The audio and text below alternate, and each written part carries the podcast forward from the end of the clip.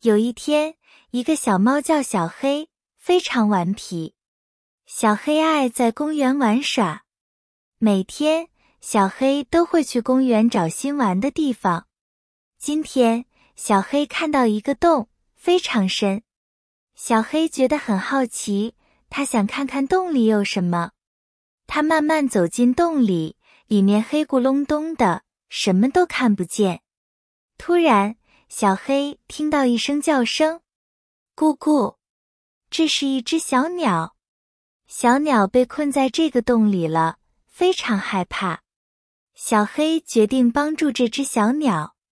小黑用它的爪子慢慢移动石头，小鸟终于可以飞出洞口了。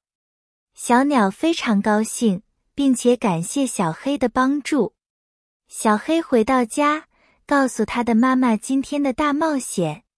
妈妈告诉小黑，帮助别人是非常好的事情。从那天开始，小黑每天都去公园寻找需要帮助的朋友。他变得更加勇敢和有爱心。所有的动物都开始喜欢和小黑做朋友。